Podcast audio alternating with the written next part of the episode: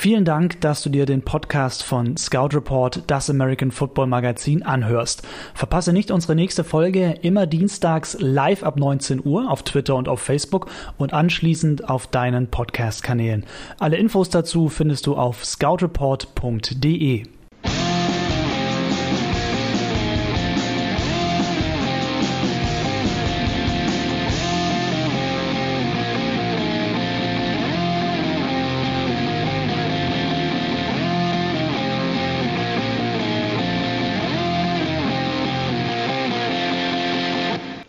Die Scout Report Show mit Chris Höp und heute auch mit Felix Grimm. Hallo Felix. Guten Tag. Genau, die Leute auf Twitter haben heute schon so ein bisschen Backstage mitbekommen, weil wir können das Signal nicht gleichzeitig einspeisen. Deswegen äh, gab es quasi auf Twitter, gibt es heute so den Rohkat, deswegen hat man Felix gerade noch über Zahnpasta reden hören und über sein Handtuch, aber es gehört dazu. Es gehört dazu. Äh, das gehört definitiv dazu und ich musste mir auch nochmal die Krone richten. Äh, die Anfahrt war wieder mal schweißtreibend. Ja, genau. Felix ist ja extra hier nach Altmariendorf zu V Green TV rausgefahren. Schön, dass ihr dabei seid an diesem Dienstagabend. Wie immer gilt, ich habe euch hier mit dabei bei Facebook, wenn ihr Fragen habt, jederzeit gerne.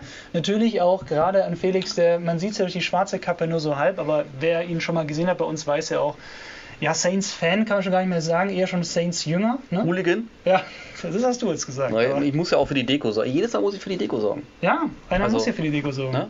Ich muss ja mal ein schönes Michael Thomas-Trikot. Ähm, bislang noch nicht die sensationelle Saison. Aber vielleicht reden wir gleich drüber.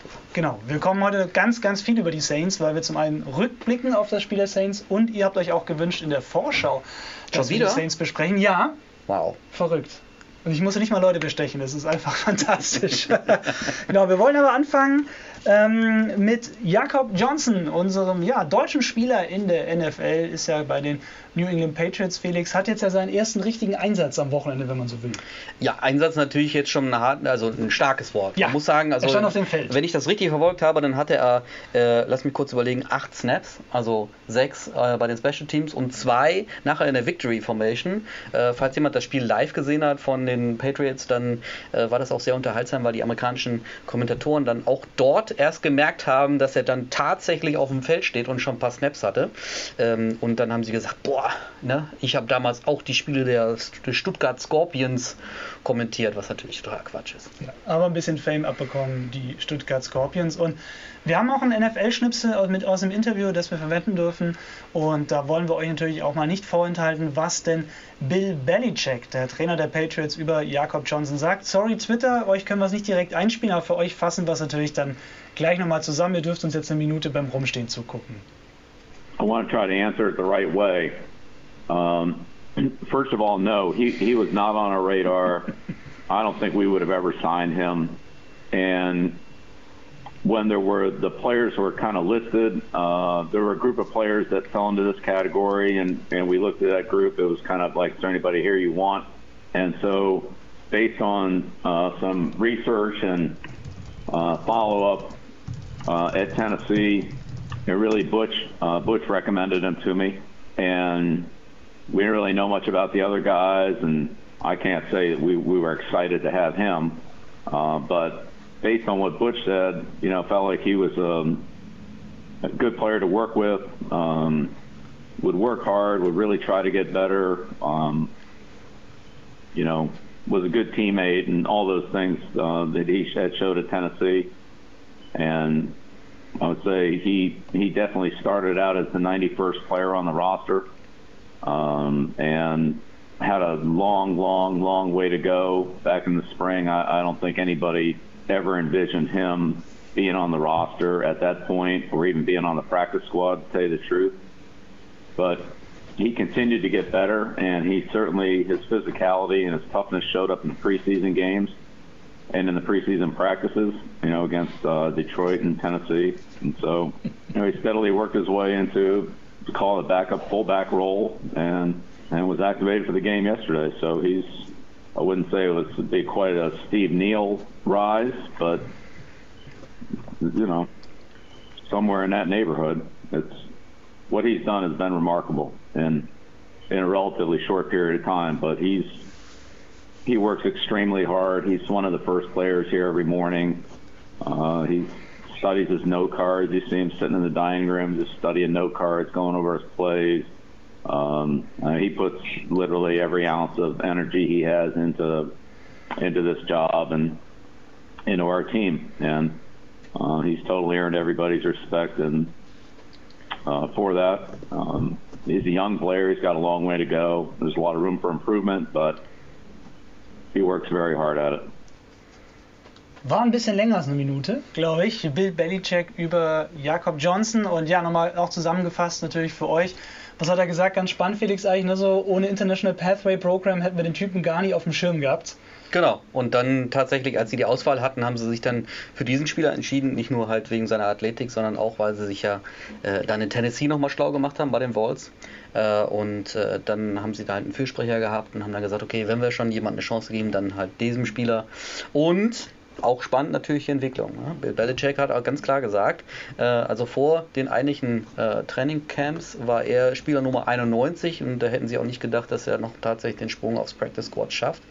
Ähm, aber er hat sich dann gesteigert und siehe da, jetzt, zack, bumm, ist er sogar auf dem Feld gestanden. Genau, und Belichick sagt natürlich auch noch, er hat noch einen sehr, sehr weiten Weg zu gehen und wir würden uns natürlich aus deutscher Sicht natürlich sehr freuen, wenn er möglichst lange dieser Weg bei den New England Patriots geht.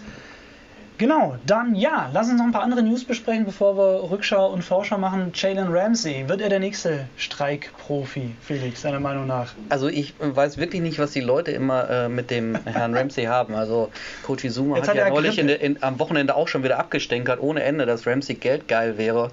Äh, also die Leute haben Marktwert und wenn sie gut spielen, kriegen sie auch eine Menge Kohle. Und gerade wenn dann natürlich auch die Rookie-Verträge, die ja gestaffelt sind, dann auslaufen, dann hat man natürlich das Problem, dass die Leute dann dann äh, am liebsten schon einen neuen Vertrag haben wollen, weil sie dann ja erst an die eigentlichen Geldtöpfe rankommen, die sie dann steinreich machen sozusagen. Ja? Und äh, das eigentliche Problem bei Ramsey sehe ich aber gar nicht notwendigerweise beim Geld, sondern vor allen Dingen äh, an den Erfolgschancen. Und da waren die Jaguars in den letzten Monaten halt wirklich schlecht. Ein chaotischer Haufen, manchmal war er daran beteiligt, manchmal andere. Ähm, aber letzten Endes hat er sich dann ja auch beim Spiel gegen die Houston Texans, wo er sich mit dem Trainer die Haare bekommen hat, vor Dingen darüber aufgeregt, dass sein Trainer nicht alles gegeben hat und dort bei dieser Situation tatsächlich ein, äh, ein, ja, eine Wiederholung oder wie sagt man, äh, äh ein Recall von den, von den Schiedsrichtern eingefordert hat.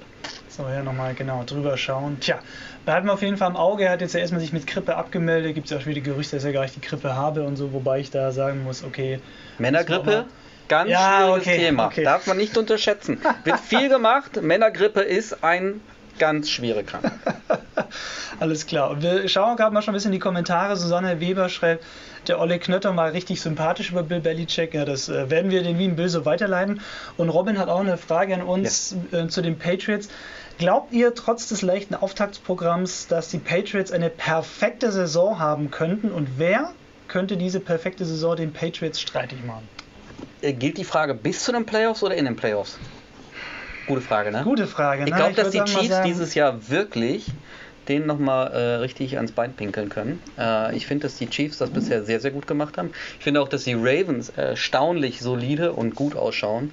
Und äh, sofern die beiden dann in den Playoffs gegen die Patriots irgendwann spielen, dann kann ich mir schon vorstellen, dass sie dann plötzlich äh, in Straucheln kommen und vielleicht sogar stolpern.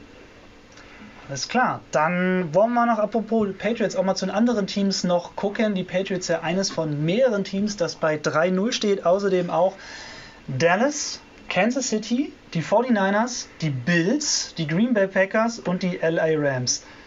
Ja, Felix, welches von diesen 3-0-Teams hat dich am meisten überrascht, dass es 3-0 steht? Äh, die Packers wahrscheinlich. Äh, ich bin mir nicht sicher, ob wir beim letzten Mal, als ich hier war, schon drüber gesprochen hatten. Bin eigentlich kein großer Fan von den Packers.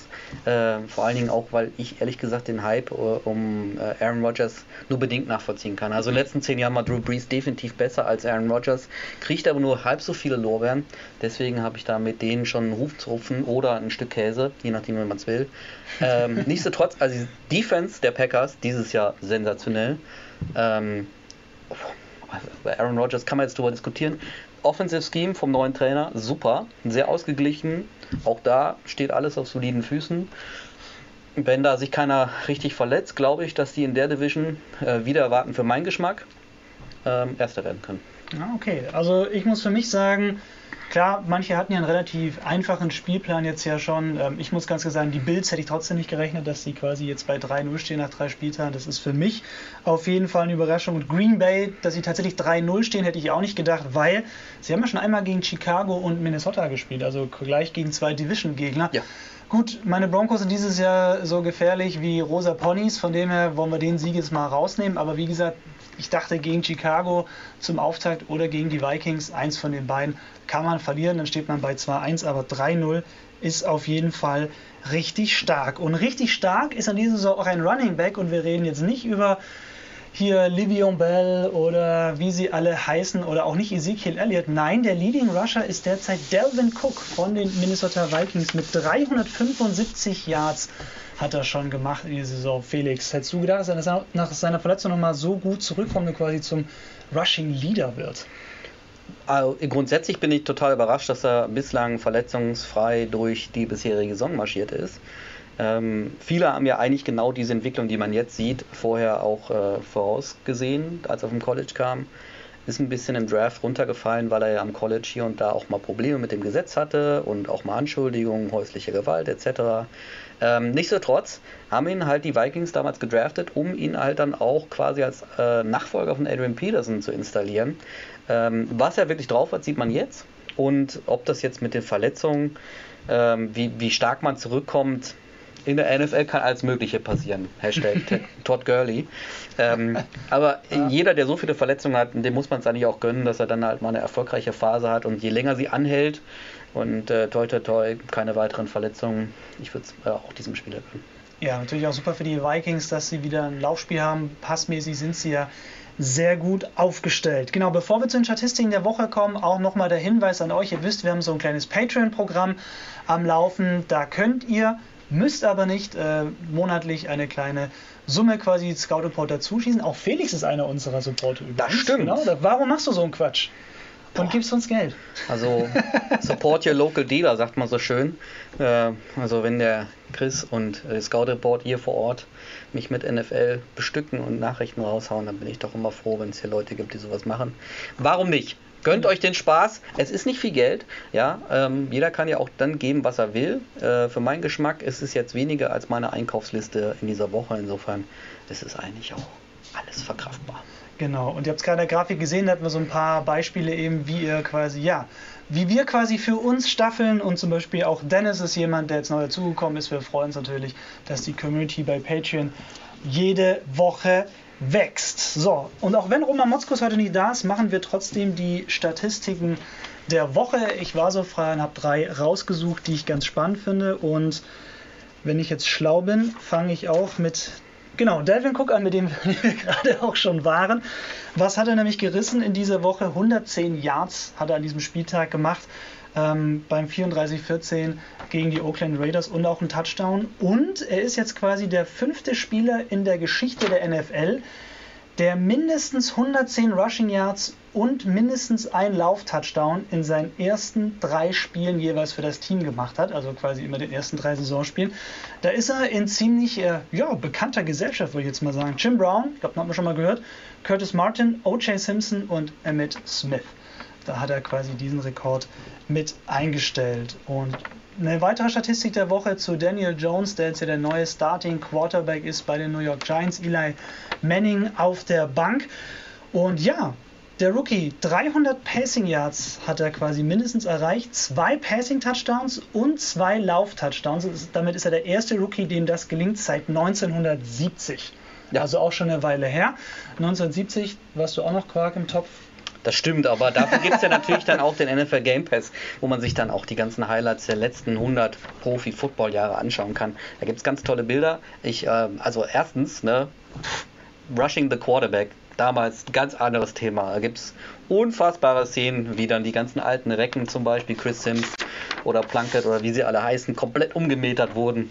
Also da würden sich heute einige von den aktuellen Quarterbacks richtig beschweren. Wahnsinn. Tja.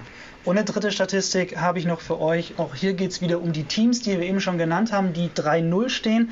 Es ist bereits das vierte Mal in der NFL, dass mindestens vier Teams 3-0 starten die in der Vorsaison noch die Playoffs quasi verpasst haben. Das finde ich ganz spannend. Also von dem her ist das ja, ja immer auch ein geiles Zeichen für die NFL und für den American Football, dass dann doch jede Saison wieder die Zeiger auf Null gestellt werden und man wieder von vorne angreifen kann. Wir kommen zum Monday Night Football, wollen ein bisschen zurückblicken und zeigen euch heute auch mal kurz eben wieder in der Grafik, welche Spiele wir heute für euch vorbereitet haben. Wir fangen an mit Monday Night Football, wollen eben hier kurz Bears gegen Redskins. Wie gesagt, heute Saints Power. Einmal weil Felix da ist, einmal aber auch, weil ihr das gewotet habt, nämlich Dallas gegen Saints. Und auch die Packers kommen später bei uns nochmal in der Sendung vor. Wie gesagt, erstmal hier Chicago gegen die Redskins. Ja, was war es für ein Spiel? Die Bears gewinnen 31 zu 14, also schon mal der Sieg auf jeden Fall für Chicago. Was ist mir persönlich aufgefallen? So, ja, Rookie Terry McLaurin, den finde ich ganz super also bei den Redskins. Ist einer der Receiver, den Case Keenum öfter mal anwirft. Ne? Hat auch schon drei Touchdowns gemacht in dieser Saison. Das ist so auch ziemlich das einzig Positive, was bei den Redskins so aufgefallen ist, muss man fairerweise sagen bei dem Spiel. Case Keenum, drei Interceptions, die Offense insgesamt nur 69 Rushing Yards, zwei Fumbles verloren. Also das ist alles Dinge, die quasi eben auch Erklärungen sind, warum Washington dieses Spiel dann verloren hat. Bei der Defense der Redskins habe ich immer noch so ein bisschen das Gefühl, so ja, das, das passt noch nicht so ganz, wenn dann quasi eine Szene gab, da waren Trips, also quasi drei Receiver auf einer Seite und die Verteidigung der Redskins stellt drei Cornerbacks hin, aber zwei Cornerbacks doppeln einen Wide Receiver und überlassen dann so ein bisschen hilflos dem Linebacker quasi einen Wide Receiver, was natürlich ein super Mismatch ist, weil der Wide Receiver einfach sehr, sehr viel schneller ist und das sah bei diesem Spielzug nicht so aus, als ob das geplant gewesen wäre. Von dem habe ich da noch so ein bisschen das Gefühl bei den Redskins, dass das ja noch so ein bisschen knirscht im Gebälk. Und ja, natürlich die Frage nach so einem Spiel wieder, dass die Redskins dann verlieren. Felix, kommt die Frage auf, sollte man Dwayne Haskins starten? Also es wäre ein Versuch wert, wobei natürlich auch Case Keenum bislang einen soliden Job macht. Ähm, also genau die Situation, wofür man ihn ja eigentlich geholt hat. Ähm, es, ich, also ich stimme dir völlig zu. Wahrscheinlich liegt es bei den Redskins natürlich äh, an vielen Stellen und nicht äh, zuletzt dann vielleicht auch irgendwo an dem etwas äh, hausbackenden Quarterback. Aber ob man den jetzt dann zwangsläufig schon wechseln muss, das ist dann die nächste Frage. Momentan können die Redskins ja tatsächlich noch äh, den Playoff-Sprung schaffen. Insofern sollte man sich da alle Optionen offen halten und wenn das dann durch ist und, und, und die Chancen einfach eher gegen Null tendieren, dann kann man immer noch gucken, ob man dann äh, Haskins spielen lässt oder nicht. Es wäre auf jeden Fall ein Experiment wert. Äh, Scary Terry, du hast es ja schon gesagt, hat bislang äh, überraschend, für, für, einige überraschend doch ähm, relativ viele Touchdowns geholt. Und er ist ja jetzt auch der Wide Receiver Nummer 1.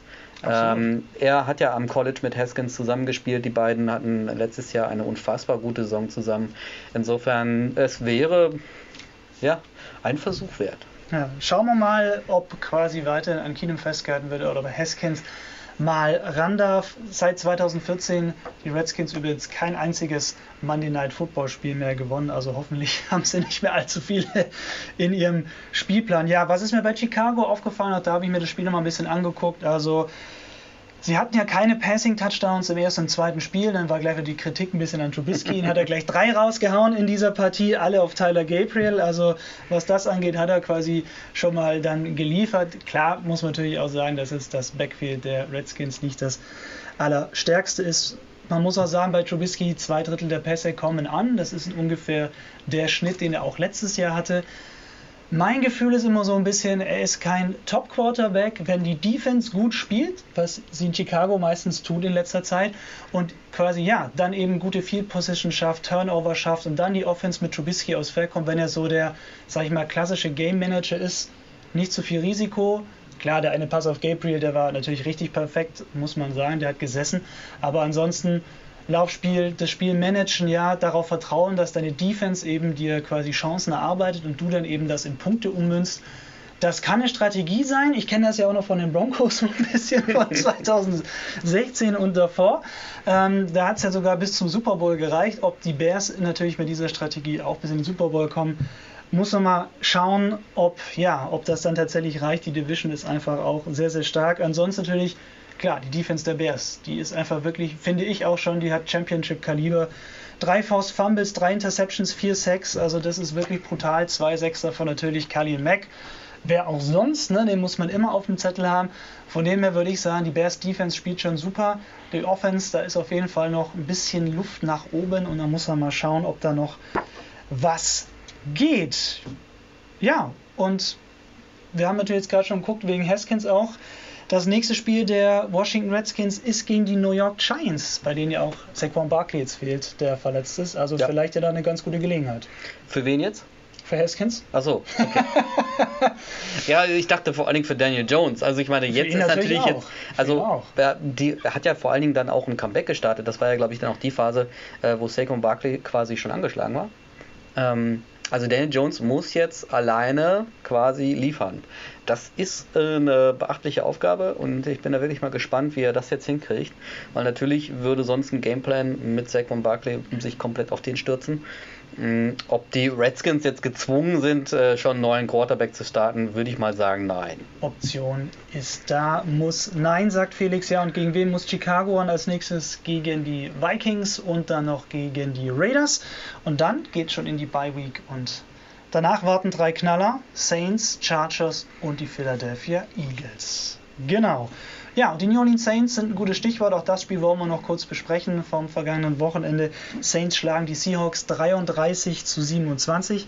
Beide Teams stehen jetzt bei 2-1 und Felix, hast du natürlich, hast du den ganzen Spaß natürlich komplett reingezogen. Natürlich, äh, zusammen dann auch mit, mit Gerrit Lagenstein, mit dem ich ja auch noch eine Sendung im Internet präsentiere an anderer Stelle, aber auch da könntet ihr reinschauen, weil Gerrit hat natürlich dann äh, als Seahawks-Fan dieses Spiel quasi verloren und äh, durfte zu Ihr habt ja gewettet, dann, was war die Strafe, genau. Ja, also wir haben viel rumdiskutiert und wir haben uns darauf geeinigt, dass er ein Gesichtstattoo braucht. aber kein permanentes. Das, äh, also, äh, natürlich war das permanent. Permanent bis zur nächsten Dusche. Na, also das äh, Gerüchte. Gerüchte, okay, aber so. Was hat er denn für ein Motiv im Gesicht dann? Ähm, das könnt ihr dann auch nochmal sehen. Ähm, ah, das wird jetzt hier nicht verraten. Dafür okay. müsst ihr euch dann im Internet mal umschauen. Gerrit hat mhm. übrigens auch einen Twitter-Account, könnt ihr draufgehen. Vielleicht hat er das mittlerweile auch schon gepostet. Gerrit Lagenstein. Ja, genau. Das ist der Mann eures Vertrauens mit den Tattoos im Gesicht. Und, und Felix ist zu bescheiden, um es zu sagen, aber wir kennen uns ja von der Bild, Bild Sport, um genau zu sein. Felix ist ja in der Videoabteilung und macht da das Playbook. Das habt ihr vielleicht auch schon gesehen, von dem her darf man das auch ruhig nochmal nennen. Also zurück zum Spiel. Ja, absolut. Zum Wesentlichen. Ja. Also grundsätzlich ähm, äh, fand ich, dass die Saints das sehr, sehr gut gemacht haben. Die haben im zweiten Spiel vielleicht geschockterweise oder auch nicht ähm, schon sich ein bisschen ähm, schlecht verkauft bei den Rams. Da hatte ich mir durchaus mehr erwartet. Äh, die Breeze-Verletzung war natürlich ein Schlag ins Kontor, keine Frage. Aber das hat noch lange nicht erklärt, warum dann auch dann äh, mit Teddy Bridgewater, als er dann reinkam, viele der, der Pässe einfach nicht angekommen sind. Ich finde, und das habe ich vorhin ja eingangs auch schon erwähnt, dass Michael Thomas bislang noch nicht so solide spielt, wie er es die letzten beiden Spielzeiten davor getan hat, oder auch seit seinem Moki-Einstieg. Ähm, und äh, dasselbe gilt auch für, für Jared Cook. Extrem viele Bälle, die unnötigerweise fallen gelassen werden. Ähm, da hapert es so ein bisschen und da haben sie sich auf jeden Fall gesteigert. Äh, Camara, der gegen die Rams noch komplett aus dem Spiel genommen wurde, hat ein sensationelles Spiel gemacht gegen die Seahawks. Und äh, die Special Teams, genauso wie die Verteidigung der Saints, bock, bock stark. Okay, dann lass uns noch mal ein paar Punkte spezieller eingehen, wenn wir schon mal den Saints Guru da haben. Teddy Bridgewater, erster Start seit 2015 wieder, genau. ne, weil er lange verletzt. Ihr erinnert euch ja auch unter anderem 2016 ins Kreuzband gerissen. Wobei, ja. Fakt ist, äh, er hat ja dann letztes Jahr dann am, am letzten Spiel der Saison auch schon gespielt. Okay.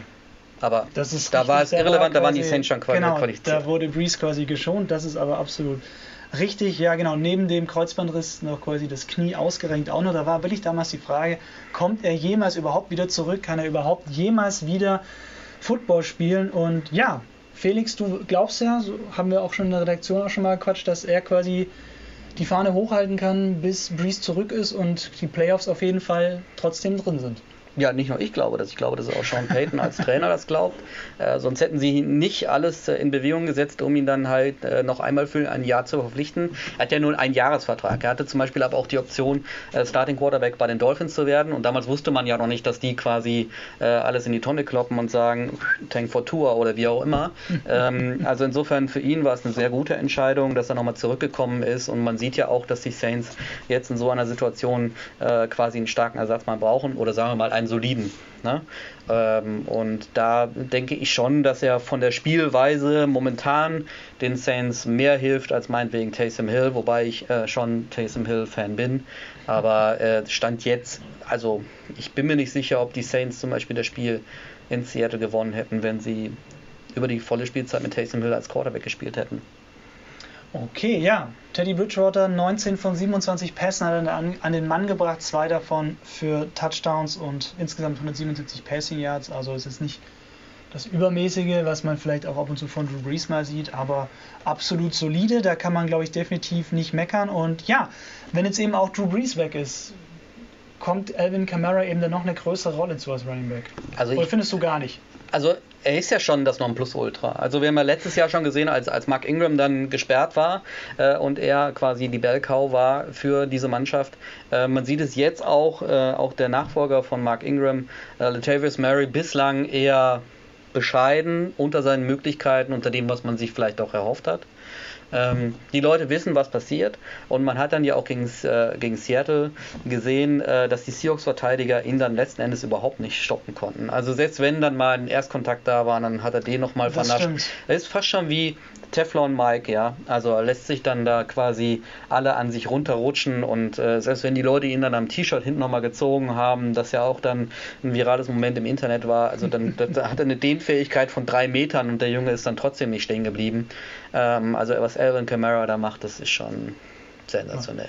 Ja, Teddy Bridgewater bezeichnete seinen Mitspieler als The Human Joystick, weil es quasi hin und her geht und ja, nach Belieben quasi. Und Thorsten Heltewig schreibt auch gerade nochmal in die Kommentare, Bridgewater gehört zu den besseren Quarterbacks hinter den Startern. Ich glaube, das kann man auf jeden Fall so unterschreiben, wenn man auch mal vergleicht, was bei den anderen Teams so rumfleucht. So muss man es ja zum Teil wirklich sagen. Ja. Da ist Bridgewater auf jeden Fall eine sehr, sehr gute Option. Ja, und weil du gerade eben schon Seattle auch angesprochen hast, auch das ist mir beim Gucken tatsächlich auch aufgefallen ja, das will ich Camara einfach durchging ohne Ende. Da wurden dann Tacklings schlecht gesetzt und verpasst, was ich von den Seahawks so nicht zwingend kenne oder nicht immer kenne. Da fand ich ein bisschen, man auf jeden Fall drauf aufbauen für nächste Woche. Auch das Kurzpassspiel, was man diese Saison eigentlich schon öfter gesehen hatte, dachte ich, ja, wäre vielleicht auch eine Option zumindest gegen die Saints. Wurde aber auch gar nicht irgendwie aufgezogen. Und Ball Protection war natürlich auch ein Ding. Ich mache mir so ein bisschen Sorgen um Chris Carson, den Running Back. Der hat gleich ja, äh, den zweiten Fumble sich abgeholt schon in dieser Saison. In der letzten Saison hat er insgesamt drei gehabt und jetzt nach, nach drei Spieltagen schon zwei. Also da bin ich mir sicher, wird ihm wahrscheinlich Carroll auch noch mal ein bisschen ins Gewissen reden, der Coach, und sagen, Kollege, nimm mal den Ball richtig fest. Das ist zumindest noch was, was mir bei den Seahawks aufgefallen und ist. Ich muss auch sagen, Chris Carson, also du hast ja einen deutschen Schuhersteller aus Herzogenaurach lass dir mal vernünftige Töcken geben. Äh, es war rutschig, das ist dein Heimstadion. Wenn der Kunstrasen nass ist, ne? nicht ja. die Gumminoppen, nimm mal die etwas längeren, dann hast du auch ein besseres Tracking, kannst du vielleicht auch mal die härteren Cuts machen. Dann rutscht du auch nicht so schnell aus. Ja? Guter Tipp hier aus Deutschland.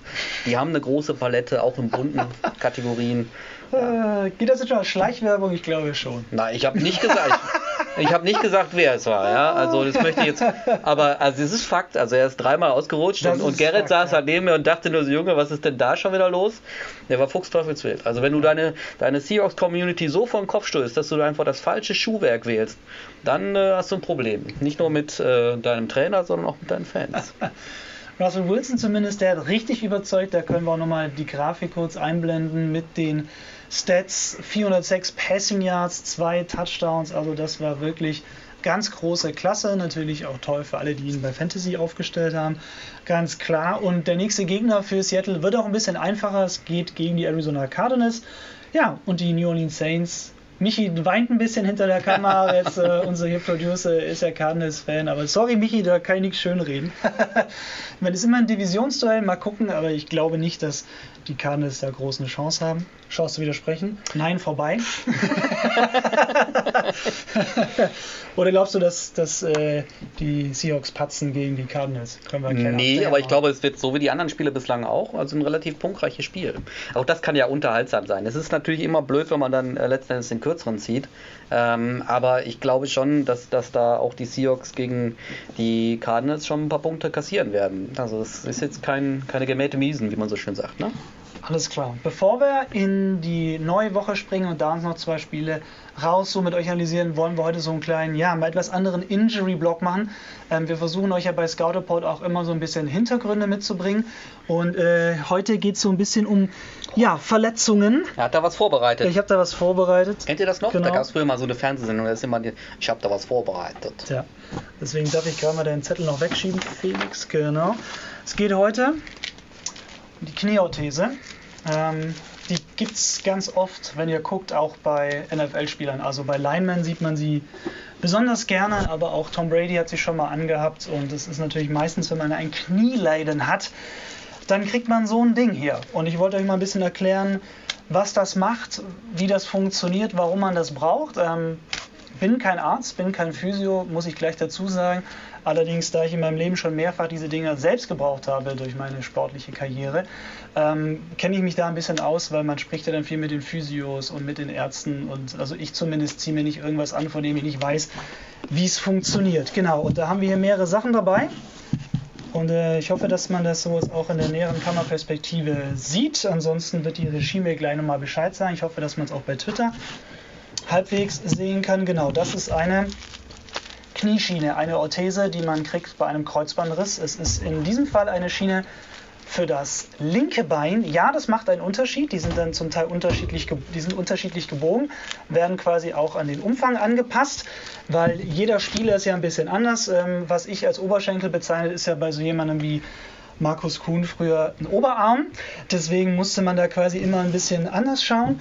Genau, die gibt es in verschiedenen Farben und Formen. Ich habe jetzt hier eine Marke dabei, die, wenn man sich ein bisschen äh, in der NFL aufpasst, tatsächlich auch öfter mal vorkommt. Was ist das für ein Material? Also das ist Carbon. Das hat nichts mit Plastik zu tun, sondern ist tatsächlich Carbon. Das ist natürlich sehr leicht und natürlich auch sehr fest. Also ich meine, Felix kann ja mal äh, schätzen, was sie wiegt. Dann kann ich, darf Soll sie, ich auch, sie darf sie in die an- Hand nehmen. Selbstverständlich, da geht nichts kaputt. Ah, Es ist einfach zu schwer für mich. Deswegen würde ich sagen 5 Kilo. Nee, die wiegt sehr viel weniger. Die wiegt nicht mal ein Kilo. Also das ist wirklich, dieses Carbon ist super leicht. Wie fühlt sich das an, wenn man das ranmacht? Also ich muss tatsächlich sagen, zu Beginn ist es wirklich wie ein Schraubstock. Ja? Man hat wirklich das Gefühl, ähm, weil das Knie wird ja quasi dann hier in der Mitte eingespannt. Ne? Also hier ist quasi dann das Kniegelenk, das geht wirklich hier schön in der Mitte und das geht dann logischerweise bis zur Wade und das bis zum Oberschenkel. Es ist wirklich wie ein Schraubstock am Anfang. Es gibt einem aber auch wirklich sehr, sehr viel Halt. Also Natürlich ist das super für den Kopf, wenn man da als verletzter Sportler dann weiß, okay, mein Knie ist nicht mehr ganz gesund und das gibt eine Stütze, da hilft es natürlich super. Ich muss aber auch zugeben, die Dinger sind super nervig und ätzend, weil wenn man schwitzt, was sich nicht vermeiden lässt, ähm, rutscht es einfach immer wieder mal runter, dass man es dann auch immer wieder mal nachziehen muss. Ne? Es gibt ja hier vorne, ich mache mal eins auf. Ne? Also man, im Grunde macht man alle auf, bis auf das hier hinten, das wird einmal eingestellt und dann bleibt das immer dran. Ähm, und ansonsten kannst du hier alle aufmachen und dann schlüpfst du quasi in diese Schiene rein und dann machst du zu. Aber das Problem ist halt durch den Schweiß, ne? also das hat hier innen ja auch, wie gesagt, man sieht es glaube ich ganz gut, auch hier nochmal so extra Polster.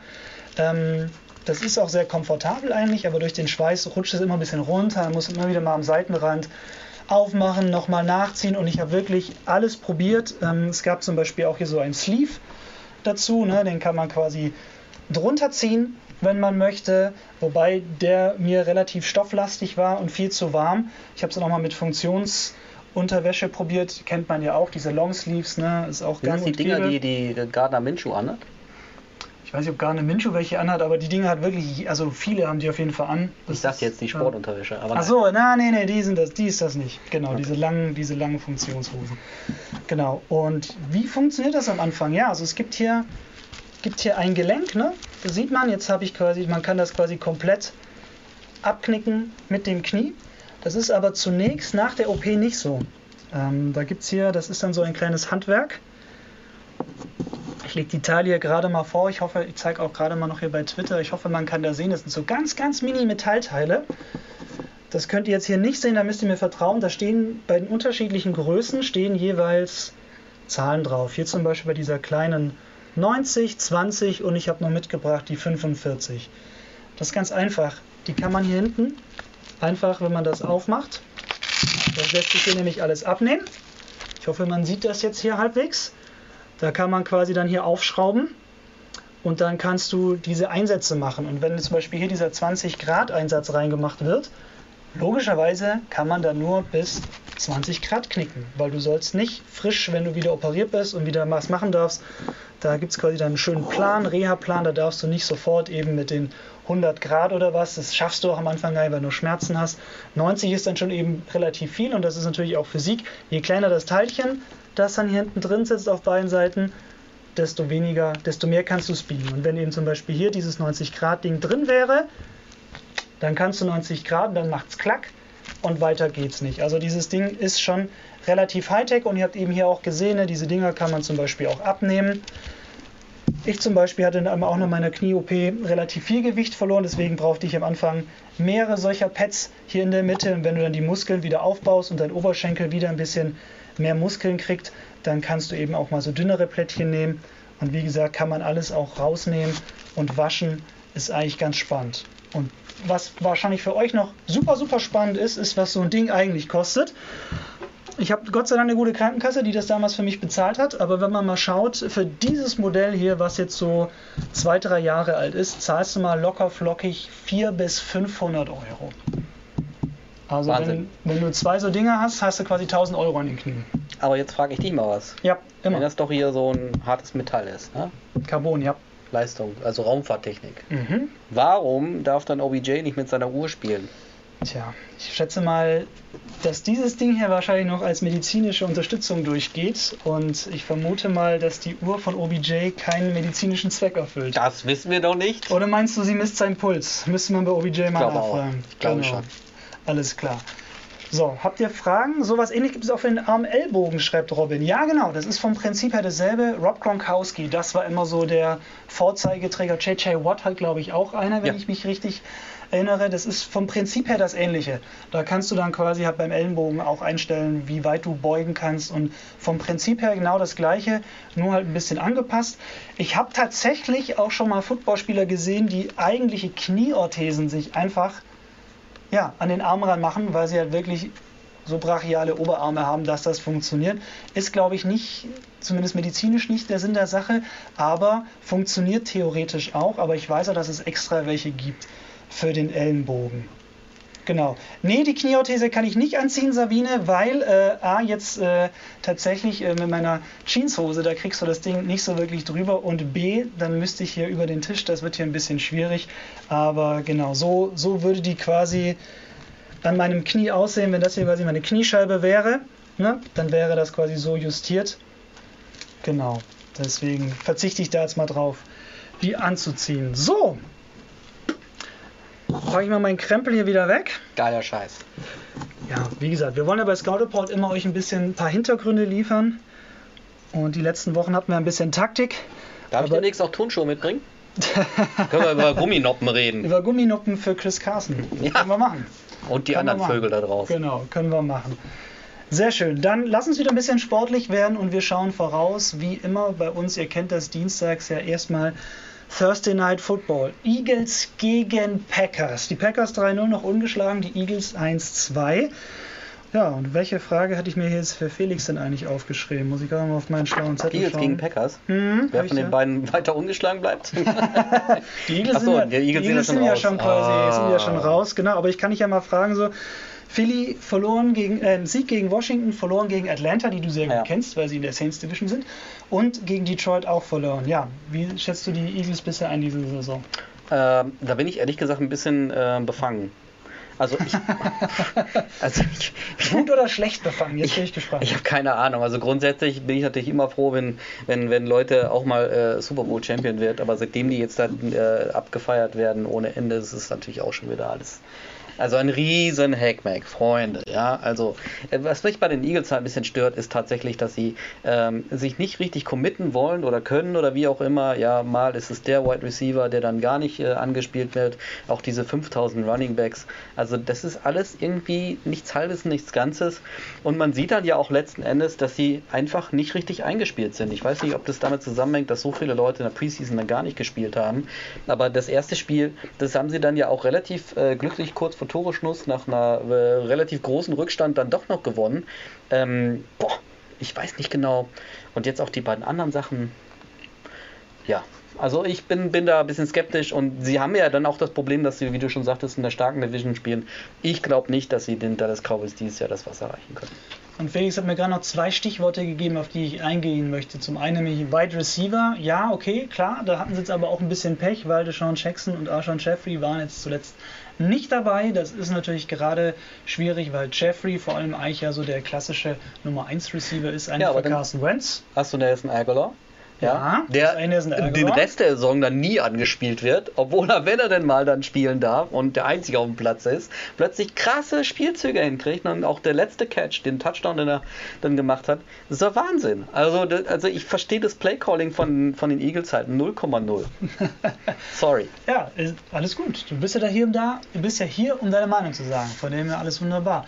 Genau, bei den Running Backs auch noch ähm, zwei Cents von mir quasi. Ja, Miles Sanders ja durfte er Zuletzt ran auch immer der Rookie jetzt auch zwei Fumbles gegen die Lions, also auch hier mal ein kleines Fumble-Problem. Von dem her bin ich da auch mal gespannt, ob vielleicht, ja, doch noch Jordan Howard, der Veteran, quasi jetzt ran darf beim Thursday Night Football. Werden wir uns mal auf jeden Fall anschauen, beziehungsweise ist sowas, was, auf was ich achten werde, wenn dann so klar ist, wie denn die beiden Teams starten wollen. Ja, und gegen Green Bay, das wird natürlich nicht so einfach. Über die Packers haben wir auch schon ein bisschen gesprochen. Jetzt habe ich hier völlig den Zettelwahnsinn heute. Ich weiß auch nicht, was da los ist. Völlig verrückt, aber den Zettel kann ich weglegen. Genau, so ist es. Genau, die Packers, wie gesagt, eben noch ungeschlagen, was mir in diese Saison. Die Defense hast du ja schon erwähnt, wirklich bockstark, finde ich auch, hätte ich so auch nicht kommen sehen. Also auch Rashan Gary zum Beispiel, ja, ein Rookie, ne, der sich jetzt so ein bisschen anfängt, in den Vordergrund zu spielen, hat jetzt am Wochenende seinen ersten Career-Sack. Oder eben auch Donald Savage, der Safety mit seiner ersten Interception, ne, die kommen langsam so ein bisschen rein, ja. ne, werden immer stärker und das hilft natürlich den Packers ganz klar.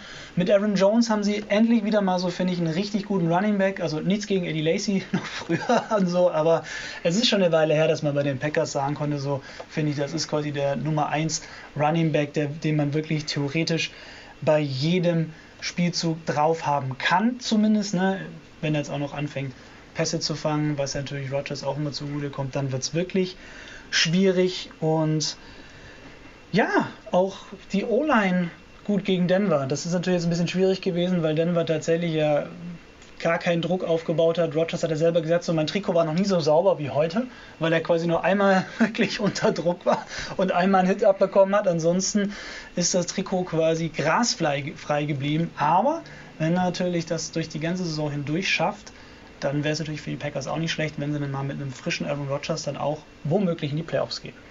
Das äh, wäre wünschenswert. Genau. Sabine schreibt auch schon, ich denke, die Packers gewinnen.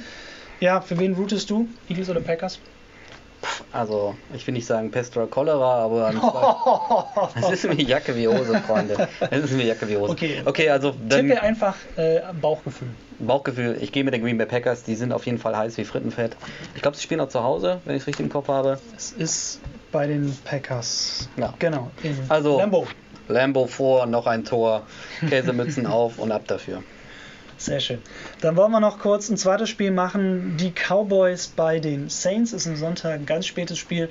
Ihr habt abgestimmt auf scoutreport.de, das Spiel wolltet ihr haben. Was für ein Glück, dass wir heute einen Saints-Experten hier quasi im Studio haben. Und ja, Teddy Bridgewater gegen Dak Prescott, Alvin Kamara gegen Zeke Elliott, Cooper gegen Thomas, wo willst du anfangen, Felix? Lauter geile Matchups, die man Also wir müssten eigentlich anfangen, fairerweise, bei dem neuen Trainer von den Dallas Cowboys der neue Offensive Coordinator. Ähm, der hat bislang eine sensationelle Arbeit geleistet und äh, Karen Moore ist sein Name. Der hat dafür gesorgt, dass äh, tatsächlich bei den Dallas Cowboys seit langer Zeit mal wieder sowas wie ein ausgewogener, ausgewogenes Playcalling äh, stattfindet und auch mal äh, kreativeres Passspiel.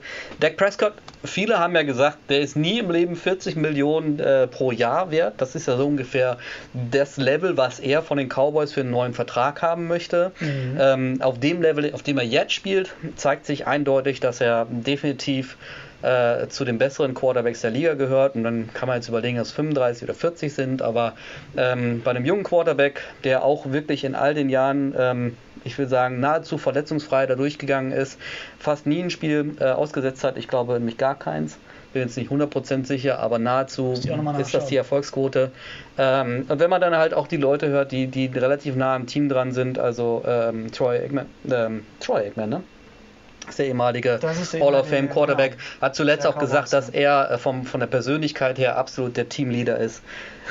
Boah, also äh, so wie sie jetzt spielen, sensationell, ja.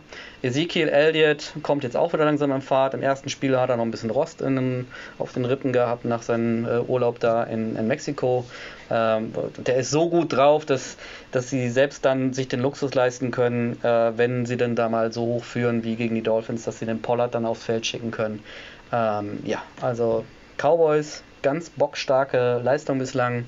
Ähm, es wird für die Saints sehr, sehr schwer. Sie haben im letzten Jahr dann ja auch das Spiel gehabt, wo sie dann ähm, noch gerade eben wegen der Defense so ein bisschen drin gehalten wurden. Ähm, aber offensiv ging da in Dallas gar nichts. Diesmal ist es ja in New Orleans. Werden wir sehen, ähm, wie weit die Füße tragen. Ich glaube, dass, dass Dallas auch, äh, das ist auch so ein Spiel, also Dallas, New Orleans, äh, von den Fanlagern und vom Geplänkel vorher, ähm, die Dallas-Fans, die sagen immer, was ist denn das jetzt hier, ne, der kleine stinkende Bruder aus Louisiana. Und umgekehrt sagen sie so, boah, den wollen wir es mal heute zeigen, die Cowboys, ne, Americas Team, pff, keine Ahnung. Also da ist immer ein bisschen Musik da drin in der Partie und äh, ich bin wirklich mal gespannt, ob sie denn gelingt, die Revanche für die, für die deftige Klatsche aus dem letzten Jahr. Würde mich freuen. Klar, da hast du ja die Fanbrille auf, das wissen wir auch, das ist auch okay. Würdest du sagen, Jared Cook, ich fand, der war es noch nicht so super eingebunden als Receiver in der Offense, aber ist das vielleicht auch ja, schwer, weil du halt eben auch noch Evan Kamara zum Beispiel hast, der eben dann auch hier mal den einen oder anderen Catch nimmt. Ted Ginn gibt es ja auch noch. Also, wie siehst du die Rolle von ihm? Kann die noch größer werden? Oder? Also, sie muss größer werden. Ne? Muss, okay. Also, ich meine, er hatte ja dann im Spiel gegen die Rams tatsächlich eine ganze Reihe von, von Targets, hat aber dann nur zwei Bälle, glaube ich, gefangen oder so. Äh, das ist einfach nicht, nicht gut genug. Also, er muss wirklich, wenn er die Bälle dann kriegt, äh, dann auch fangen äh, und die Möglichkeiten waren dann in dem Spiel gegen die Rams durchaus dann da, weil er da ein paar Targets hatte. Ähm, und jetzt vor allen Dingen natürlich auch, wo sich zwei äh, Receiver bei den Saints verletzt haben. Äh, Traycon Smith und Keith Kirkwood ist äh, für die komplette Saison schon raus. Ja, da wird es ein bisschen dünn. Ne? Also wenn die Saints dann schon anfangen, äh, einen undrafted Free Rookie von, von den Texans dann quasi von der Practice Squad zu aktivieren und den in den Kader mitzunehmen, ähm, boah, also du kannst, äh, Tedkin ist alt. Ja? Und er hat nicht ohne Grund bei den Millionenrennen im Sommer nicht mitgemacht, aber er ist auffällig geworden, dass er wahrscheinlich auch nicht mehr so schnell ist wie früher. Ähm, das ist äh, auf jeden Fall ein Big Play-Kandidat, aber ob der dann wirklich äh, jeden äh, Snap da quasi einmal die Linie runterrennt, wage ich mal zu bezweifeln. Ähm, und dann ja, dann wird sich vieles fokussieren auf eben Michael Thomas, Alvin Kamara und du brauchst definitiv gegen so eine Truppe wie die Dallas Cowboys schon auch nochmal ein anderes Mittel, ein probates Mittel und das wäre dann definitiv Jared Cook. Und äh, da bin ich wirklich mal gespannt, äh, was sich Sean Payton jetzt einfallen lässt. Das äh, wird ein gutes Spiel. Genau, ja, Dallas hat, finde ich, jetzt mit den Saints so den ersten richtigen Härtetest, finde ich, auf der Pfanne bisher gegen Miami, Washington und die Giants. Also das sind quasi eigentlich ja Must-Wins für die Cowboys, sage ich jetzt einfach mal. Oder zumindest ist die Wahrscheinlichkeit nicht sonderlich gering, dass sie verlieren, zumindest aus meiner Sicht. Wie du schon gesagt hast, was das Passing angeht, verteilt sich super, das muss man echt sagen. Also ich habe auch nochmal geschaut, in jedem der drei Spiele gab es dann immer einen anderen Receiver, der quasi die meisten Yards hatte. Also das ist wirklich stark ganz große Rolle. Meiner Meinung nach zum einen natürlich Jason Witten, von dem ich nicht gedacht habe, dass er so fit zurückkommt. Hat ja auch schon einen Touchdown gemacht, also das finde ich wirklich stark. Er ist aber immer noch so langsam wie eine Schnecke. Ja, gut, aber der ist halt quasi dann, wenn du so ein junges Team hast mit Prescott, mit Elliott, mit Cooper, dann hast du so einen Veteran dabei. Das finde ich gar nicht so verkehrt. Genauso wie mit Randall Cobb eben dann im Slot. Der hat bei den Packers ja auch viele Jahre gute Pässe gefangen und weiß, wie das geht. Von dem her finde ich, da passt einfach dann die Mischung ganz gut.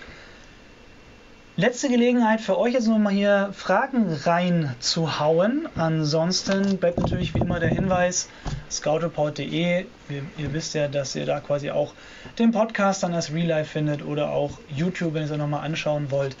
Und ja, wir werden natürlich weiterhin auch auf scoutreport.de ständig hintergründige NFL-Artikel posten. Die nächsten sind schon am, Star am Start. Morgen gibt es auch nochmal so eine kleine Auflösung vom GFL Power Ranking. Erik Seewald hat ja immer seine Top-Teams gerankt und wir haben mal geschaut, wie ist dann eigentlich quasi die Tabelle der regulären Saison im Vergleich zu seinem ersten Power Ranking. Also quasi Richtig. wie, die Adler wie sind, gut die Adler er sind quasi. tauchen in diesem Ranking komischerweise nee, nicht auf. Nee, komischerweise nicht, Was weil wir. Erik, was ist da los? Tja, das ist, wir hatten uns halt tatsächlich auf die erste Liga beschränkt. Genau. Ansonsten natürlich auch noch Hinweis an euch. Nächste Woche Dienstag gibt es die nächste Show. Roman Motzkos wird dann wieder dabei sind und auch Tiziana Höll, die auch schon mal dabei war als Football-Expertin. Freue ich mich schon drauf, wenn die beiden dann da sind. Und ja, dann sage ich Felix, vielen Dank, dass du heute da warst. Wollen wir noch über die Frisur von Cam Newton sprechen? Ich nicht zwingend, aber wenn du möchtest. Jungs, Carolina, ich bitte euch. Ja, jemand, der sich da so ein Kopftuch um den Kopf wickelt und auch noch schlechte Füße hat. Freunde, es ist vorbei. Cam Newton ist durch. Ja, sorry, but not sorry. Panthers, nehmt euch den jungen Mann, den ihr jetzt aufgestellt habt. Äh, der hat übrigens zu Hause gespielt. Der war eigentlich ein Junge, der aus Arizona kam, bevor er in die Uni gegangen ist. Okay. Ja, ich, Stellt den jungen Mann auf, der kann viel besser spielen und der Cam Newton, sorry. Das, der ist durch. Auch das natürlich nochmal mit Saints-Brille zu genießen. Ne? Also Nein, das denk ist- dran, dass es. Das sind die Wir hatten, ja, Fakten. wir hatten ja Cam Newton auch schon öfters. Es ist wirklich, also, ja, er ist halt athletisch gewesen und jetzt wird es langsam ein bisschen weniger. Deswegen, klar, natürlich auch ein Thema, was man im Auge behalten kann. Aber vielleicht besprechen wir nächste Woche über die Panthers. Ihr wisst ja, dass wir immer Montag ein neues Voting raushauen auf scoutreport.de und da könnt ihr mal abstimmen, welches Spiel ihr unbedingt in der Preview haben wollt. Alles klar. Nochmal herzlichen Dank, Felix, dass du heute da warst. Bitte, bitte. Wir bedanken uns bei euch ganz her herzlich fürs Zuschauen, sehen uns nächsten Dienstag wieder live ab 19 Uhr. Bis dahin, lasst euch nicht tackeln.